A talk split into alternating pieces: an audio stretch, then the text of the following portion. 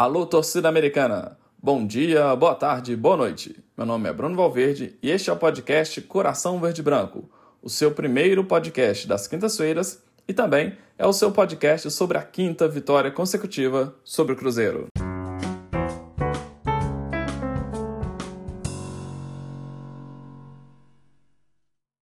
Senhoras e senhores, chegamos ao nosso 12 episódio e nessa semana eu vou tentar fazer algo diferente. Como nós temos dois jogos em vista, eu vou dividir esse episódio também em duas partes. Uma gravada hoje, terça-feira pela manhã, portanto, antes do jogo, né, contra o Atlético, e outra amanhã, né, uh, depois do jogo, quando eu farei ali meus comentários e projeções também pensando no jogo de sábado contra o Democrata GV. Então vamos para a primeira parte, na qual eu vou comentar sobre a nossa vitória no clássico, né, contra o Cruzeiro. Vamos lá.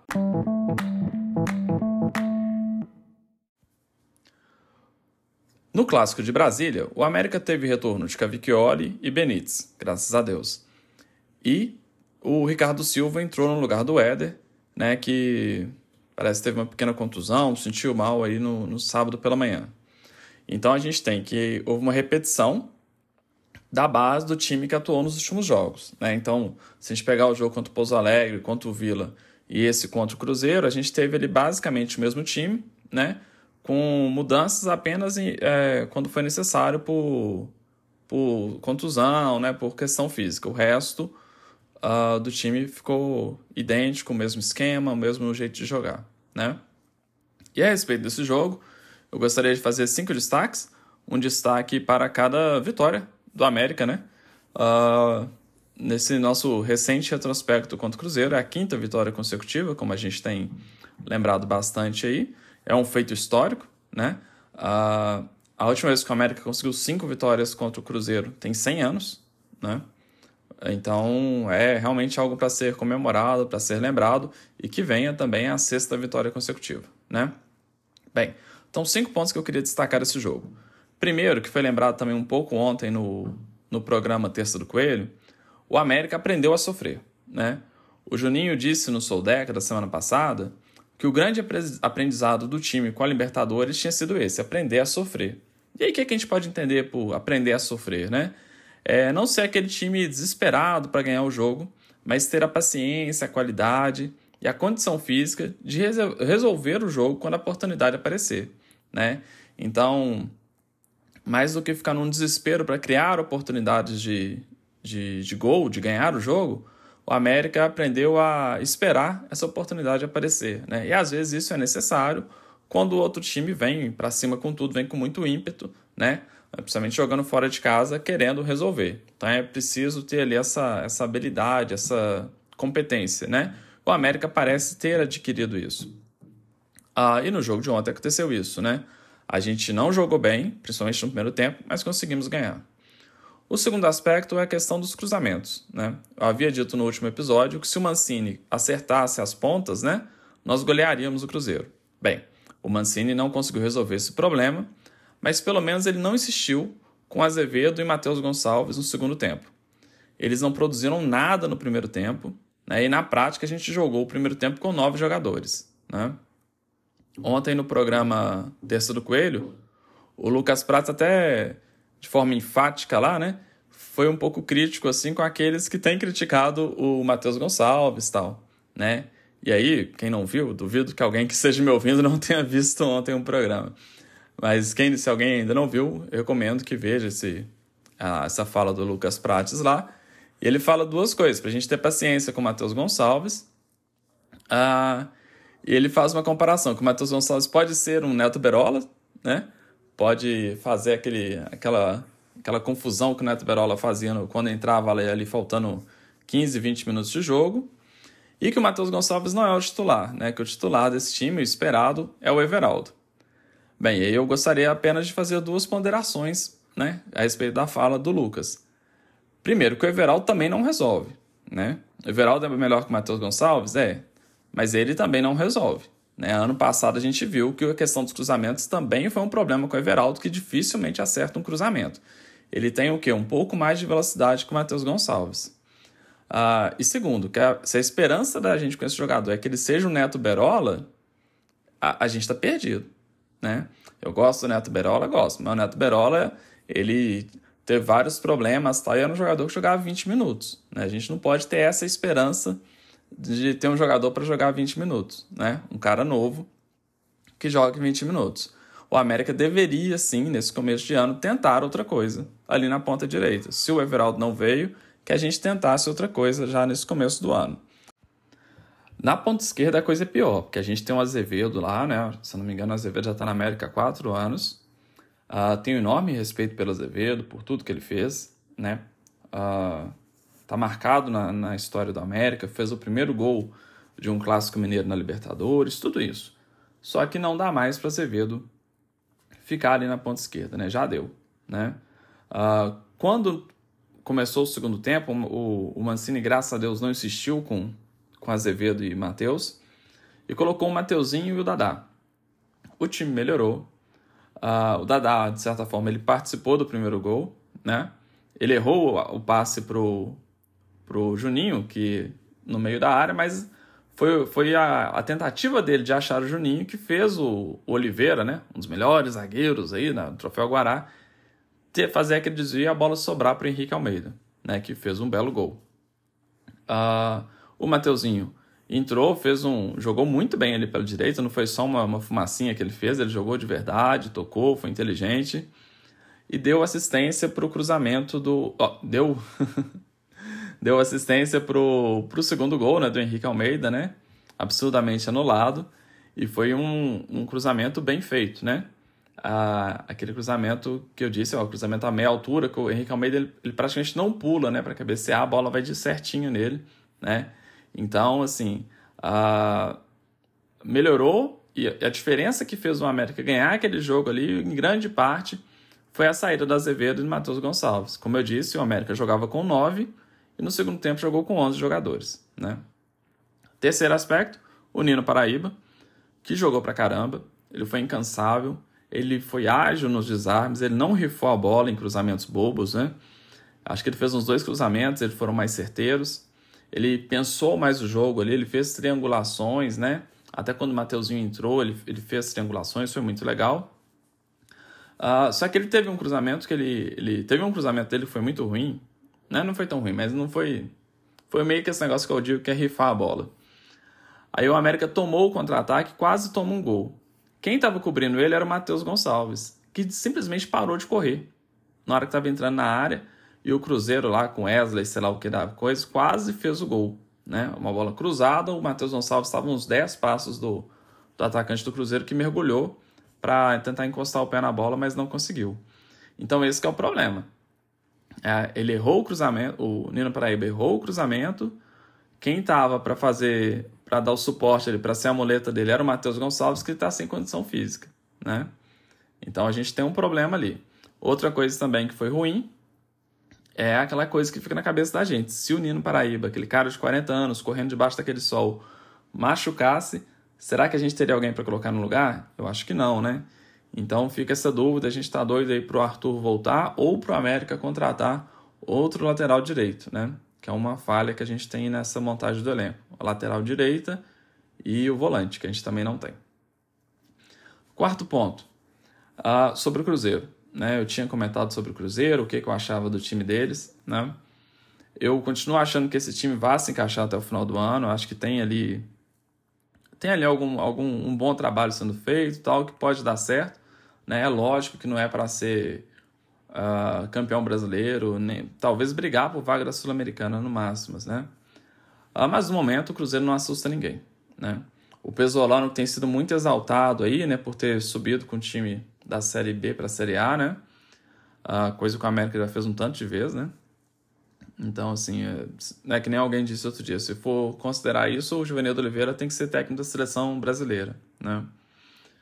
O Pesolano parece muito o Fernando Diniz. Né? E o Fernando Diniz, não o atual, que já tem algumas críticas, é mais. já fez algumas reflexões sobre o seu jogo. Mas o Fernando Diniz de alguns anos atrás, né? A diferença é que o Fernando Diniz não tem sotaque espanhol, né? Ah, o Pesolano insiste ali com a saída com três jogadores, né? Aquilo exige uma qualidade muito grande do, dos defensores, né? Que eles saibam se virar bem com a bola ali. E é uma coisa que o Cruzeiro não tem, né? Aí isso foi um prato cheio pro, pro Aloysio, pro Juninho, né? Que dava ali aqueles botes ali, uh, pressionando a saída do Cruzeiro e quase deu certo naquela jogada do Aloysio, né? Que foi outro cara que foi incansável no jogo de sábado. O Jairo, lá no Decadentes, perguntou quem daquele time do Cruzeiro que a gente queria no América. E ele mesmo respondeu falando que ninguém, né? Aí eu fiquei pensando nisso e talvez eu quisesse o Nicão aqui. Mas o Nicão, ou aquele Nicão que jogou com a gente aqui no, no América, que era um cara veloz, ou o Nicão do Atlético Paranaense, que era uh, um, um meia um pouco mais habilidoso, assim, né? Esse Nicão que jogou ontem, que jogou sábado, uh, e que vem de duas contusões, né? E, e uma passagem apagada pelo São Paulo, eu não queria ele, não. Né? Então, o time do Cruzeiro não é bom. Pode ficar bom, pode ter um conjunto para poder não ser rebaixado. Mas no momento ele não é um time bom. O quinto ponto, né, poderia ser as cinco vitórias consecutivas, né? 9 a 2 no placar agregado contra o Cruzeiro, né? No clássico, né? Se é que isso ainda é clássico. Mas falando sério, o quinto ponto foi a arbitragem, né? Uma vergonha o VAR, né? E de novo, o Emerson de Almeida Ferreira, sempre ele, né? Deve ser o único da FMF que sabe mexer no, no computador lá. Ah, intervi, interveio, interviu, entrou no meio ah, de um lance daqueles, né? Ah, não foi uma falta clara para que ele chamasse, para que ele pedisse a revisão do ato. Não estava diretamente relacionado ao gol. E assim, né, pelo bem do futebol, um gol daqueles lindo, todo bem construído, jogadas certas do, do América, o Cruzeiro não me interessa, nunca deveria ser anulado. Né? Devia ter um, um, um item no regulamento lá. Se o gol foi bonito que nem aquele, não deveria ser anulado. Bem, mas é isso aí.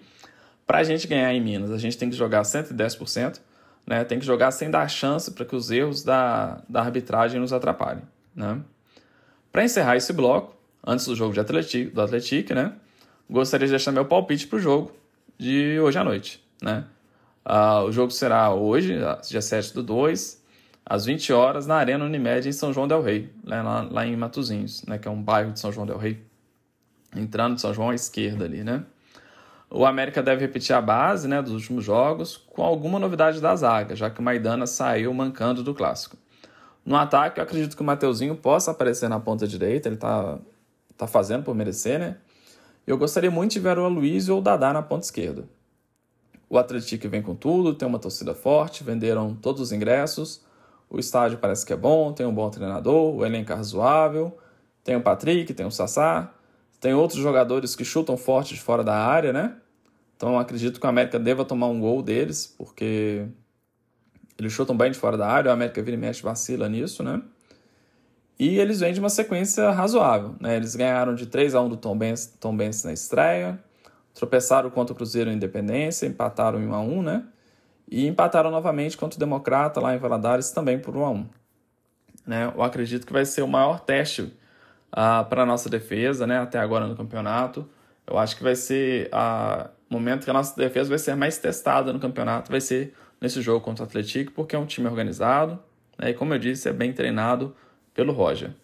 É claro que acredito que a gente vai ganhar, Deve ser um jogo muito difícil, mas imagino que a gente vai ganhar por 2 a 1 né? Vamos aguardar. E amanhã, quando for gravar a segunda parte desse, desse programa, a gente vai ver no que, que deu, ok? Então, boa sorte para a América.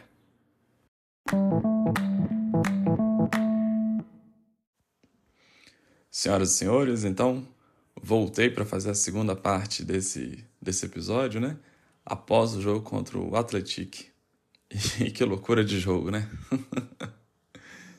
Tô gravando esse, essa segunda parte aqui na manhã de quarta-feira, então por isso que minha voz tá, tá diferente, que de manhã a voz da gente fica mais grave, né? Ah, bem, então no jogo de ontem à noite o América entrou num esquema que deixou todo mundo confuso, não é verdade? Ah, teve até uma discussão lá no grupo dos decadentes, no Twitter, qual era, qual era o esquema tático que o América estava usando. E a conclusão geral é que era um 3-5-2, né? Então era Cavicchioli no gol, o Ricardo Silva sendo o zagueiro mais pela direita, o Wanderson centralizado, o Avelar, o zagueiro pela esquerda. Aí com dois alas, que era o Dadá e o Marlon, o Dadá jogando pela direita, né? Lucas Cal de volante, Mateuzinho e Martinez. Então, Mateuzinho, que tinha ido bem na ponta, né? Nesse jogo foi escalado no, no meio de campo. O ataque ficou com o Elton Paulista e Mastriani. Essa dupla de ataque, Elton Paulista e Mastriani, poderia ter funcionado se o campo tivesse permitisse jogar bola, né? Quando a chuva começou, vou falar mais para frente, ah, não dava mais para tocar a bola rasteira, toques rápidos, né? Então o Elton Paulista e Mastriani poderia ter dado certo se esse jogo fosse, por exemplo, no, no Independência. Mas o time estava, então, né, como vocês viram, bastante mudado. E mas até me agradou. Uh, que eu entendo que o Campeonato Mineiro permite fazer esses testes de jogadores, esquemas diferentes, né? Afinal, o América entrou em campo, ele estava com oito pontos de vantagem contra o, o, segundo colocado do grupo, né? Uh, apesar de ser importante terminar em primeiro lugar geral, né? Porque o primeiro colocado geral vai pegar o, o pior, né? Vai pegar o, o melhor segundo colocado, né? Então é uma vantagem, mas, mas uh, também é importante preparar o time para o ano, né? foi interessante também para a gente começar a entender, né? No, na primeira parte eu falei que do, do Nino Paraíba, né, no jogo contra o Cruzeiro, que eu fiquei pensando se ele machucasse, quem entraria no lugar, né? E aí deu para a gente ver que o na cabeça do Mancini o Dadá pode fazer às vezes ali do Nino Paraíba, né? Uh, não tanto como lateral, mas como ala pela direita. Então deve ser esse o plano B do Mancini se precisar de colocar alguém no lugar do, do Nino Paraíba. E parece que lá no lá no Goiás o, o Dadá já fazia isso, né?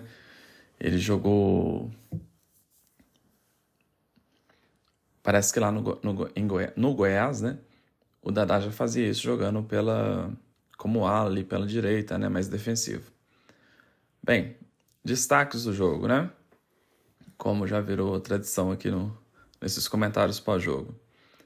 Uh, o Mastriani ele perdeu uma oportunidade clara bem no começo do jogo. Né? É, não parecia muito difícil, mas ele, ele se embolou com a bola. Ainda não estava chovendo. Ele se embolou com a bola.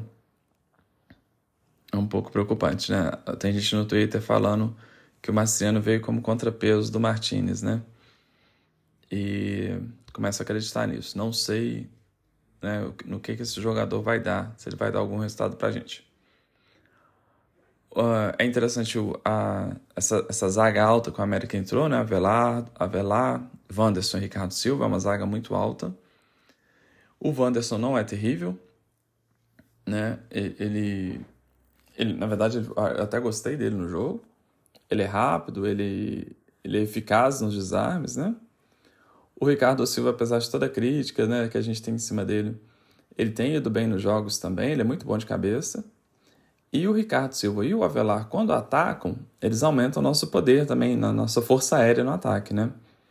Então, esses três zagueiros ali, eles têm lá suas qualidades, né? É... Eles não estão lá à toa, né, no América. É, a nossa defesa foi bem testada, como eu imaginava, né? O Atlético pressionou bastante a defesa do América, principalmente depois no, no segundo tempo, quando o Dadá foi expulso. Então eles vieram para cima tentando é, empatar e depois virar o jogo, né? E a defesa respondeu razoavelmente bem, assim, né? Uh, com 20 e poucos minutos de jogo começou a chover. O jogo caiu bastante de nível, já não era grandes coisas, caiu bastante de nível. E instantes depois o Wellington Paulista se aproveitou de uma falha lá, né? O goleiro foi dar um bicão, a bola parou na. foi um lance meio bizarro. Parou numa poça d'água e o Wellington Paris entrou, né? Aproveitando esse lance. Mas o lance de genialidade foi como ele tirou a bola ali, né? Deu um toquinho ali meio curvo, né? Contornando o goleiro. Foi um lance de, de genialidade do Elton Paulista que mostra que ele é assim um oportunista, que ele da área ele ele tem a frieza necessária para um, para um atacante.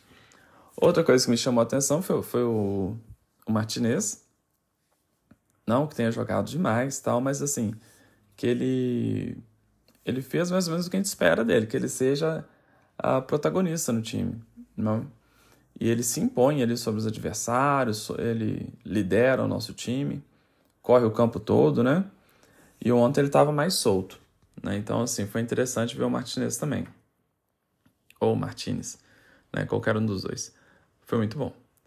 Bem, o resto do jogo não tem muito o que comentar. Foi bom ver a, essas experiências que o, que o Mancini fez. São importantes, tudo. Mas foi uma coisa. O campo muito ruim, né? Eu imaginava que o campo fosse estar em melhor condições. O estádio até não, é, não, não me pareceu horroroso, né? É um estádio a terra razoável, mas o campo muito ruim, né? O time dele tem algum, alguns valores interessantes e deve acabar indo bem no campeonato, conseguindo aí essa vaga na semifinal. Interessante que depois do jogo, assim que terminou o jogo do América, eu mudei para o jogo do Cruzeiro e aí parecia que eu estava mudando de esporte, né?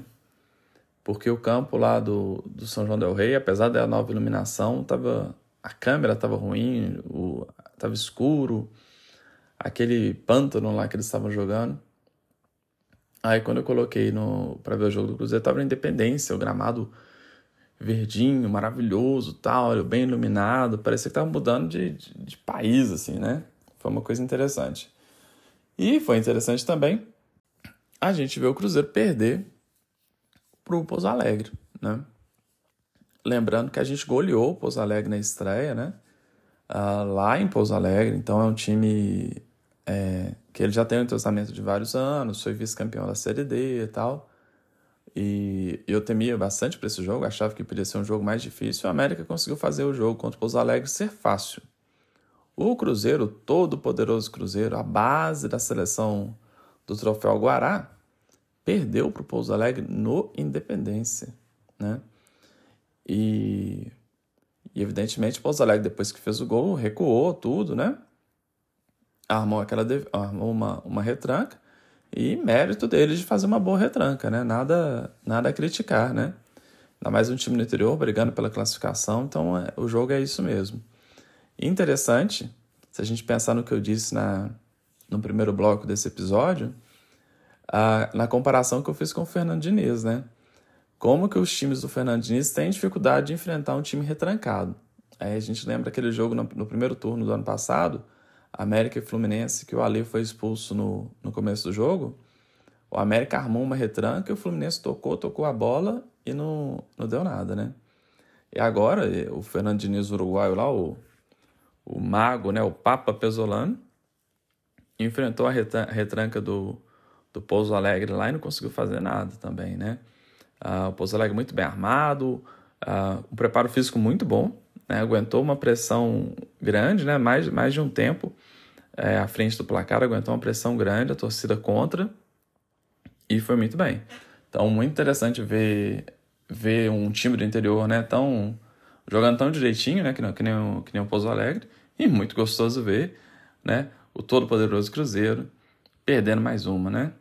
Então, uma delícia. Foi, a, salvou a nossa noite, né? Se o jogo de São João não foi tão bom assim, o jogo de Independência no, salvou a nossa noite aí, nos deu uma noite alegre, né? Depois eu liguei na Itatiaia para poder ouvir lá e toda aquela coisa, o pessoal passando pano, pesolando, tentando lá, vendo com conversinha, que não sei o quê. Cruzeiro anunciando Diego Justa do Fortaleza, tá tentando fazer alguma coisa, né? Bem, beleza. Então esse foi o, o meu comentário né, com relação aos jogos de, de ontem, terça-feira. É, o América continua líder isolado do grupo dele. Né? Hoje tem um Atlético, vamos secar o Atlético também, que a gente não tem nada para fazer hoje à noite. Vamos secar o Atlético e ver no que dá.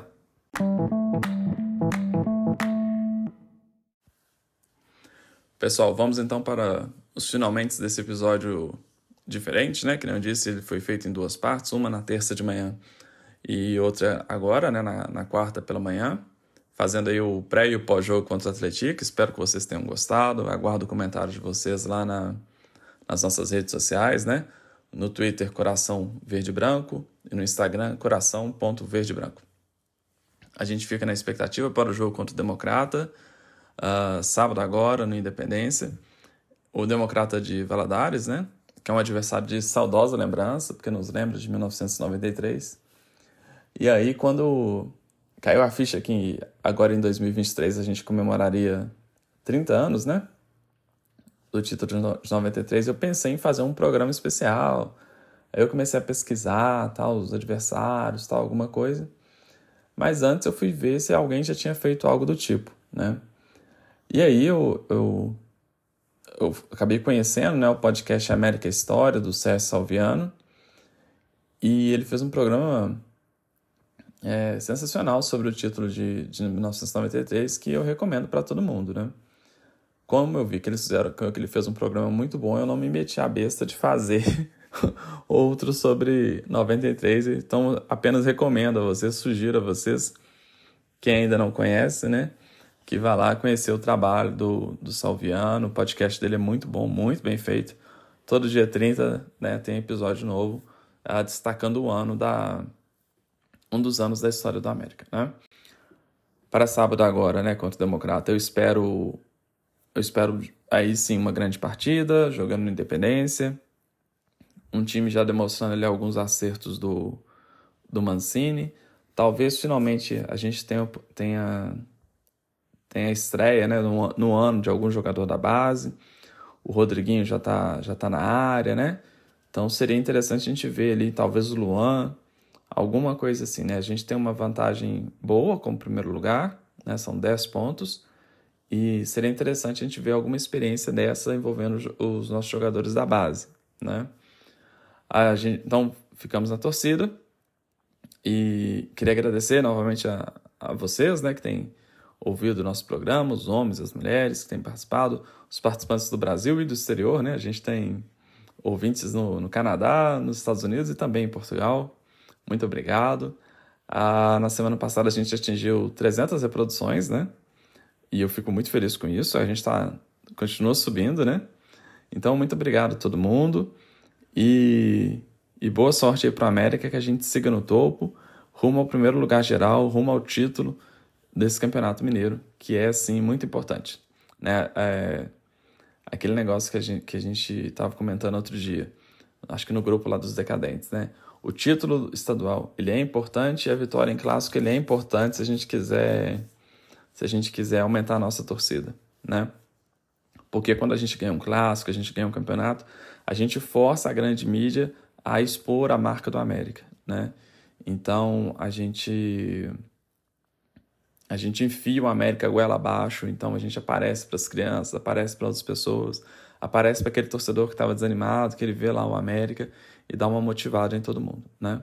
Ah, antes de, de encerrar, eu lembrei de uma coisa aqui. A venda do Renato Marques, né? O nosso atacante da base, camisa 9, ele foi vice-artilheiro da Copinha, parece que vai ser vendido para um time lá de Dubai por 2 milhões de reais, a metade do passe. Ah, é aquele negócio. É um valor baixo para a posição, né? Um atacante normalmente é caro, né? Uh, mas é aquele negócio. Ele jogaria aqui no América, né? É a dúvida que, que fica na cabeça de todo mundo, né? Quantos jogadores promissores a gente já teve e que nunca tiveram oportunidade no time profissional, né? Se a gente lembrar até mesmo o Richarlison, ele, ele virou titular do América meio, meio que na marra, né? Ah, foi uma crise total, machuca um cara, não sei o que, aquele menino entra. Aí o menino entra, vai bem, e aí que ele, que ele vira titular. Ele força, ele forçou a sua titularidade, né? Aproveitando ali a, as poucas oportunidades que teve. Nunca teve um planejamento. Ah, vamos pôr esse cara aos poucos, treinar aqui num jogo, um jogo menor, não sei o que, tal, tal, tal. Nunca teve essa oportunidade, né? Pelo menos nos anos que, que eu acompanho a América mais de perto, eu nunca vi isso, né? Então a revelação no América ela ocorre na marra e não no planejamento, né? Pensando nisso, o Renato Marques ficaria aqui esperando o quê? Esperando que os nove, nove atacantes que a gente tem machucassem para que ele tivesse uma oportunidade? É complicado, né? É a mesma situação do Cássio, que hoje é o nosso quinto goleiro, né? É, então, se um cara é destaque dois anos na, na base e aí ele renova o contrato para ser o quinto goleiro, é complicado. Né? Então, assim, acaba que, que a oportunidade né, de fazer dinheiro com o Renato acaba sendo uma boa para a América. Não sei se é bom para ele, né? talvez interessante, melhor para ele fosse ficar, fosse para um país, né? para alguma para algum campeonato que desse para ele mais experiência, né? continuasse a desenvolver o seu futebol. Não acho que Dubai seja, acho que é Dubai, né? Dubai seja um lugar que ele possa desenvolver, né? Vai ganhar dinheiro certamente, mas não vai desenvolver muito na carreira. Infelizmente para ele, né? Tomara que ele pense melhor antes de tomar essa decisão, mas para a América e para a gente acaba acaba não sendo tão ruim diante da realidade que é, né? Qualquer realidade. Se ficasse, ele não jogaria. Tudo bem? Um abraço a todos, fiquem com Deus e até semana que vem.